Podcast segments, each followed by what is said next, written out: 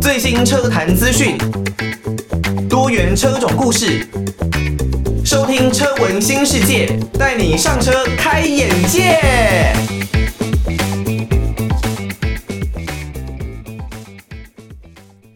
迎大家收听《车闻新世界》，我是艾格。刚刚听到的歌曲呢，是来自于胡彦斌的《空位》的这首歌啊。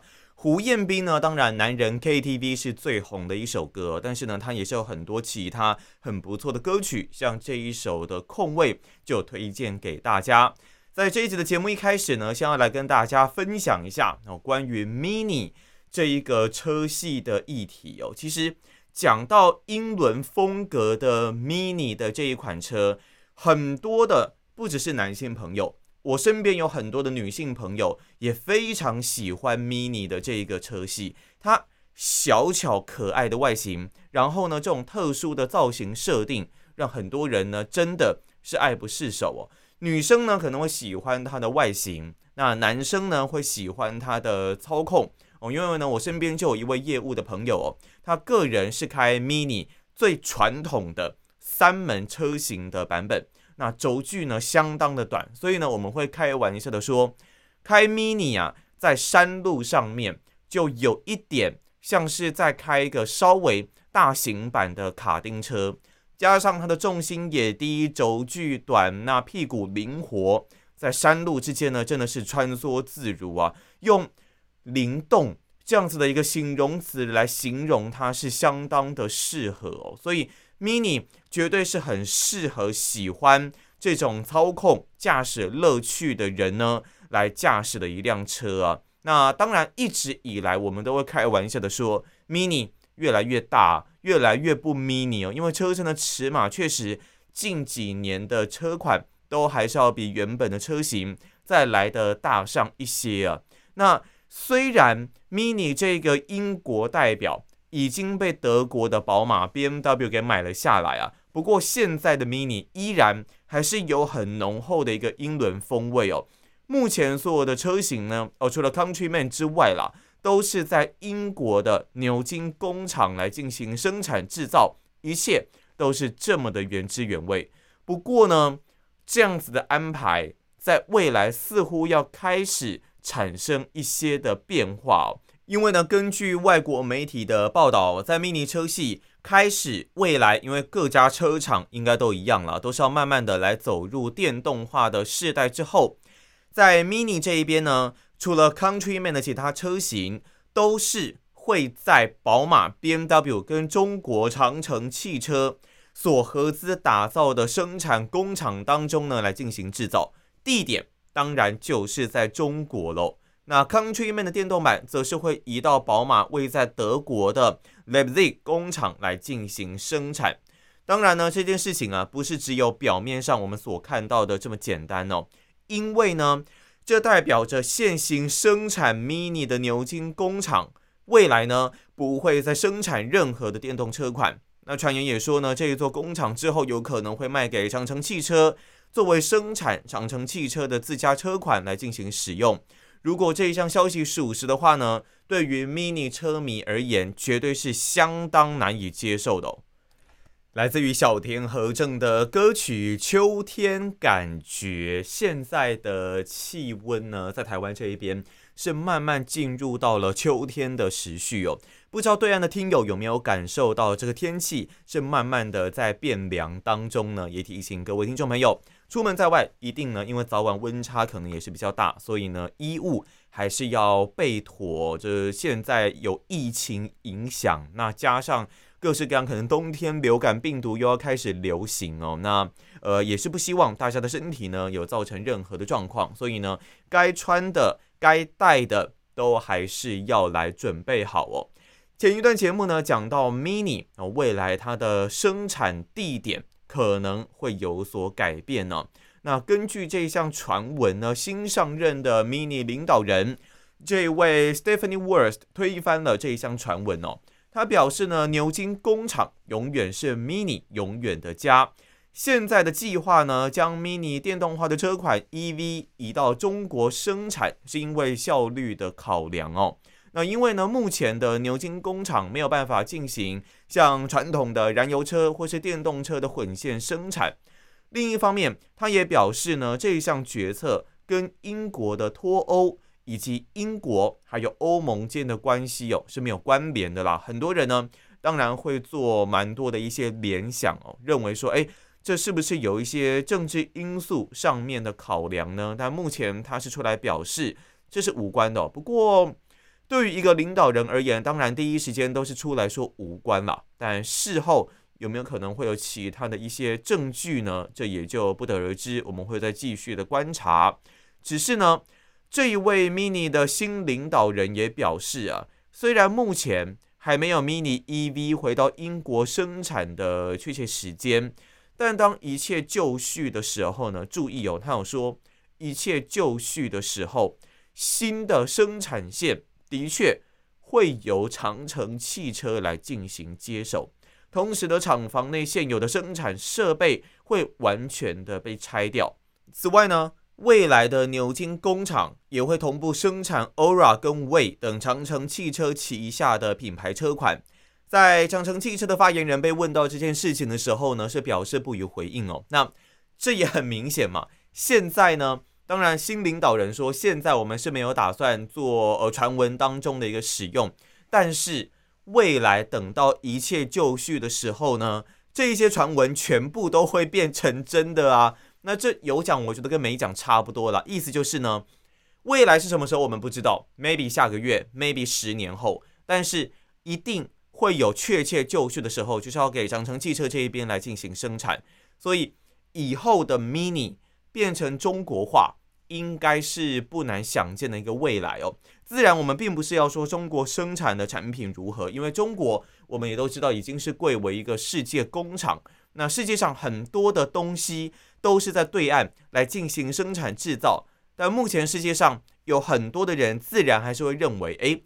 就在安全性方面，会不会跟原产地有产生一些的落差？你说，如果今天他拿到台湾生产，我觉得也是一样哦。或许可能大家对于这个品质还是会有一些些的疑虑，这是无可厚非、难以避免的。不过，这就是要等未来的一个观察啦。至少，至少在现阶段哦，应该短一点了。至少在今年，至少在明年，也许不太容易会有这样的一个状况发生哦。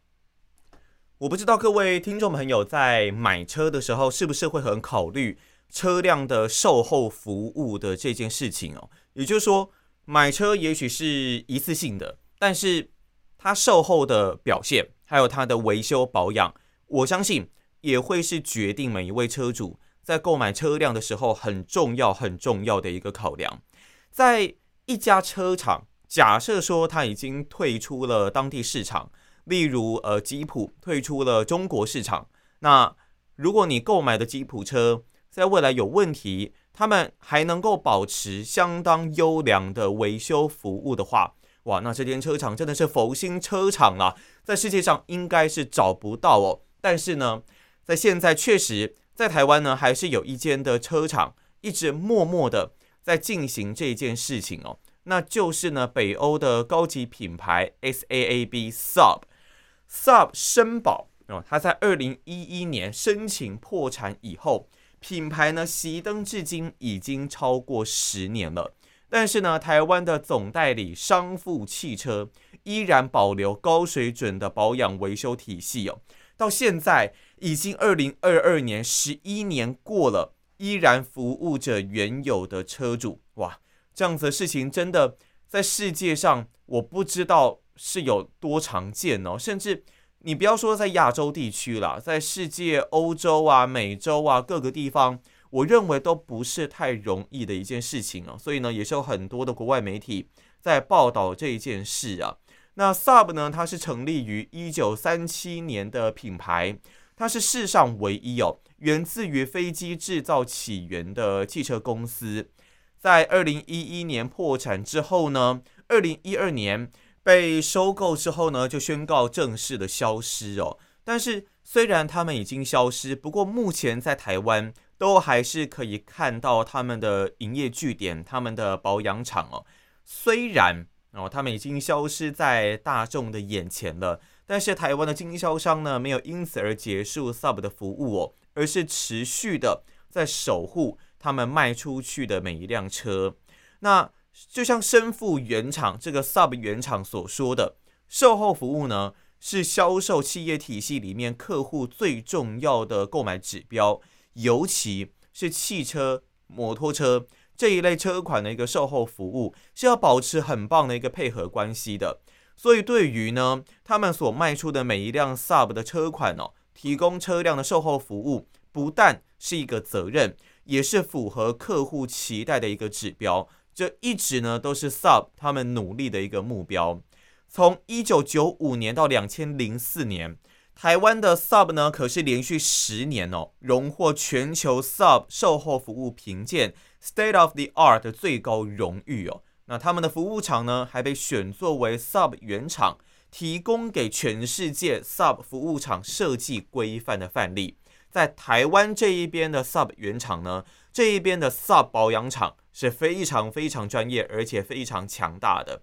但是很多人可能会担心哦，既然原厂品牌都已经消失了，那怎么样来解决断料的问题呢？毕竟零件取得并不是这么的容易。商富啊，在台湾可是没有得到任何来自 Sub 的集团或是 GM 通用汽车的协助哦。那主要呢，就是他们是继续使用通用和其他供应商，例如像是 AC Delco 啦、oriol 啦所提供的剩余零件来进行营运，甚至重新自己打造一些的零件来保持车主的车辆运转。我们都会说，在台湾这一边的零件工业是相当强大的，不管是大家听闻过很多像是自行车捷安特 Giant 他们的工业制造能力。或是我们这一边自己所生产的气缸部件，还有避震悬吊的零件，在台湾这一边的零件生产出去，都是世界上赫赫有名。很多大厂甚至都是使用台湾代工，台湾这一边所制造的零件。所以呢，在我们这一边的制造实力是不需要太过的担心哦。有的时候我们会一定要使用国外外厂、国外原厂的零件。可能只是为了要符合他们的一个售后服务的规范，所以呢，不得不这么做使用。但其实呢，如果既然它原厂都已经不在了，有很多的零件我们拿来通用，我们拿来共用，都是没有什么太大问题啊。所以呢，对于 Sub 的车主也不用太过担心零件的取得这一个环节方面的状况。所以呢，现在我们在路上还是能够看到。一些的 Sub 的车辆在路上跑哦，那他们的维修保养也都没有任何的问题。我还是希望未来 Sub 这个这么棒的一个品牌能够复活，来经销更多的车款。那台湾这一边呢，也能够保持着该有的一个售后服务的品质哦，让 Sub 的这个品牌能够永远的流传下去哦。来自于韦礼安的歌曲《心醉心碎》。在之前的节目当中呢，我们有跟听众朋友一起邀请到了这个在台中呃台湾啦，台湾云林的二手车商啊，卡好汽车的业务果冻，我们来聊了一下关于台湾这些二手车市场的消息哦。当然，我们都会说二手车市场水很深啦，在对岸的中国大陆也是差不多的一个现象哦。那假设说我今天是一位社会的新鲜人，我刚出社会，我想要去购买一辆的二手车。我该有哪一些的挑选准则，或者我该注意哪一些的细节呢？在这一边呢，就想要请果冻来跟我们一起分享一下，我该怎么去挑我人生第一部的二手车，我预算该要怎么抓，我该要如何的去做这一些的评选呢？以代步车来说的话，我们先定一下代步车，它是它的定义是什么啦？有些人他会觉得啊，一百万也是代步车。哦，两百万、三百万也是我的代步车。我们如果说二手车的话，哈，我当然是希望可以买到，比方说，呃，八十万以内的。八十万，我八十万，我觉得已经拉蛮高了。以二手车来说，很高了，对，已经算很高了。那这个集聚里面有没有哪一些可能就比较呃，不用让我烦心呐，一直就是花心思在这个上面啊，然后平常也不会太油钱，也不会花的太多啊。那类似这样子，我们先不要把预算拉到八十万，我觉得预八十万。真的很高，高嗯、对，我们大概抓个三四十万，其实就这么低可以买到好车子，可以哦。OK，没有绝对没有问题。我来听听看。是，呃，因为刚出社会，那如果你要啊买一台八十万车，其实老实说负担真的蛮重的，有点重啊。那贷款，二手车利率又比较高。对，嗯，那三十几万的车子，其实像 Toyota 的 Artis 啊，哈，嗯，小鸭啊，啊，或者是像 Honda 的。呃，一些比较高妥善率的车子啊，其实二三十万是吧，甚至再多一点点，四十几万啊，就可以陪你很久了。哦，雅阁、Honda 应该说像雅阁这一类的车吧？对对那这一类的。对，那我们要找呃代步车，第一个我们先决条件就是要第一个它便宜，嗯，第二个它的排气量不要太大，因为它税金哦很重，可能会比较重，所以我们要找排气量比较小的。哦，对，OK，然后再来就是妥善率。对，它在路上的能见度好不好哦？又关于这台车子它的维修保养，您说容不容易这样子？尽量找路上能见度高一点的。对，因为这样子我记得脱手的价格也会比较好。对，因为你买家可能会你车商收购之后很快就可以卖掉，脱手率高的话，其实是你出售的价格就会比较漂亮一点啦。对哦，那所以说这些我觉得应该不用说推荐几款车了，应该是说你在挑第一步车要掌握的几个原则。因为可以说这个品牌妥善不妥善，上网查大家应该都可以发现，日本车基本上还是比欧系车妥善率平均啦来的高一些，高很多哦，高很多，嗯，哦，高很多，OK，所以这个妥善率，大家日系品牌是马马自达啦、丰田啦，然后本田啦，这些应该大家都耳熟能详这样子的车子。那另外就是掌握它的 CC 数。是这税金的一个问题嘛？那另外还有就是，除了妥善率跟 CC 数之外，哦，另外还有就是路上的能见度。能见度对，让当然你要决定好不好妥，要好开啦。对啊，比较比较开了。哎，第一部车不要要求这么多，也不是啦，就是你们可以做试驾嘛，是可以啊，试驾可以嘛，就你自己稍微开一下那个。感觉对对，还有车辆的品质感觉怎么样？还是要上路稍微去开一下才会知道嘛。是我们基本上会让客人试驾，嗯，对，但是我们也会看客人他是不是真的有需求，有需要要买车子，我们才会来做来进行一个试驾。你会讲直接一点，有一些问问哥问问姐那种，就只是来来谁给逛街那种感觉，来听一下行情的这种。对，来就问了两三台，说想要试驾。嗯，当然这种我们都会看状况了。哦，OK，对，那你如果要拒绝，要怎么拒绝啊？拒绝哦，呃，我会直接跟客人说，哎，你真的有喜欢吗？嗯，哦，那基本上如如果我们车子有喜欢的话，一定可以试驾。嗯，但是我们可以先把啊、呃、基本的条件啊都谈妥啊，我们进去里面哈、哦、稍微谈一下价格，OK 的话，嗯、我们就来试驾。那万一他试驾不买，那 怎么办？所以我才会先先这样讲嘛。我们可以先把基本条件谈妥，嗯，价格谈好了，我们写好定金。哦，OK，签约好了，我们再来试驾。嗯、啊，当然，如果你你试驾完不满意了。我们定金都是会全额退哦，okay, 退还给你的。但就是至少对于双方都是有个基本的保障啊，你也不比就也比较不担心说他出去可能万一有发生什么状况啊，嗯、然后有可能只是随便来开一开的那一种，那那个其实对于双方而言都是一个比较好的一个协调跟呃保证这样子啊。对，因为我们中古车商，我们一个店里面就是放了很多台车子，嗯、那我们车子如果没有办理停牌的话。其实我们必须一直缴这四十几台车子的税金，那其实这是没有一间车商办得到的，所以基本上我们要让中古车去让客人做试驾，一定都是挂假的牌子上去。呃，这是可以讲的吗？这是可以讲的，这是大家都知道的秘密。试驾牌，试驾牌不是有这种东西吗？临时牌啊？呃，其实也没有哎、欸，因为客人来，因为临时牌都是要。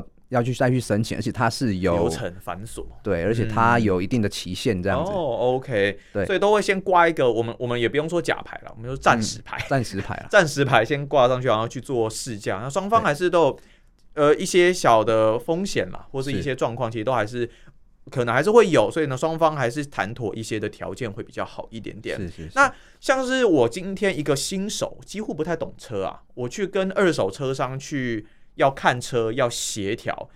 有没有哪一些部件、零件，或是我今天一个新手要去看车，有没有掌握哪一些大原则？可能要看哪一些地方啊，或是有哪一些必看的东西？呃，要挑选中古车，当然第一个你要找你可以信任的的店家。可是我还没有成交过，我不太知道怎么信任呢。是，呃，好，那就呃，我们直接讲一个认叫做一个认叫做认证书的这个东西。哦，OK，认证书它是中古车商啊，呃，请外面的第三方的认证的人员啊、呃、过来帮这台车子做一个完整的检查。嗯，对，那。比较知名的认证的一些厂商，比如说像呃 GOO 日本 GOO 的一个自动车鉴定协会的认证，嗯，哦 GOO，还有一个是呃 Yes 认证，哦 OK，对，然后还有像 Safe 啊，哈或者是什么德国莱茵啊，这种都是中古车第三方认证，哦德国莱茵很大的一个单位，嗯，对，那如果你是对中古车没有头绪的，你可以先找哦，看看哎，这些你喜欢的车子它有没有认证书？哦，那它的认证书哦，你要注意看一下它上面的期限啊，有没有办法跟呃这些车子啊稍微对应的上这样子？嗯，对。再来就是要看呃，今天车商哈。呃，你跟他在交谈、交涉、交谈的一个过程当中，有没有让你觉得很舒服？他没有隐瞒很多事情，嗯，这样子，就是可能问一，然后他都回答三或四，嗯，然后都飘走啊，都不知道去哪里啊，那种就就比较危险一点点了。那基本上，如果对车不懂，这些认证应该是可以算是做一个背书跟保证。是，是那如果真的去看车的话，是不是就是引擎室啊，然后基本的内装这些东西看一下，应该。如果对于新手而言，大概也只能看这些东西了。那如果我今天假设说，呃，你们做了 Yes 的认证，我想要请你们去帮我做莱茵的认证，也可以，二手车商也可以配合吗？这部分，因为我们公司有配合，就是长期在配跟那个 Yes 认证厂商做做配合。那如果你想要另外再去外面做认证的话，啊，就是要自己去花钱呐！啊，费用要自己吸收这样子。啊，OK。但是你们配合的这个也已经算够大的一个安全认证的机构，是是，这应该是比较没有什么太大的问题哦。最后就是，如果新手啊，假如说我今天要买车，呃，我手上有这一笔现金，那你会建议我，因为这笔现金可能占了我总财产的六七成左右，你会建议新手先付，直接付现付掉，还是说贷款每个月慢慢还？是以我们 SUN 来说的话，基本上因为我们要帮 SUN 做做车贷哦、呃，所以基本上我们都会哈、一定都会建议啊，可能哎、欸、可以办贷款了啊。欢迎你你讲那么直接，是啊，对啊，对吧？这个是大家都知道的事情啊。哦、啊 OK，不过隐瞒了，我只是讲我们的，因为我们也是有需要有业绩嘛哈。那当然我们我也是讲一个呃呃一个大家都知道的事情哦。对，那。到底要现金购车还是贷款？其实都是看你怎么去运用自己手上的现金呐、啊。你如果有在做投资的话，如果你投资的获利可以压过你贷款的利率的话，那其实你可以先，你可以做贷款，像每个月负担也稍微比较小一点点嘛。啊，你还有可能一些投资的获利。但如果你可能真的都没有在做投资，那也许现金可以解决付掉，那你每个月就不用承担这些的压力，也许是这样。是对，好，那我们这一集节目呢，非常开心哦，邀请到果冻，他是在台湾云林地区，应该可以算是中南部地区，大家都很清楚啦，这个卡好汽车。那果冻业务今天来到我们的节目现场，这样子哦，那很开心跟果冻聊了这么的多，跟我们谈了很多关于二手车的一些消息啊，中古车的一些呃，也不能说内幕啦，但就是说你如果假如说真的要买中古车，可能掌可以掌握哪一些的大原则。那再次的谢谢果冻，那我们就下期节目再见啦，拜拜。拜拜。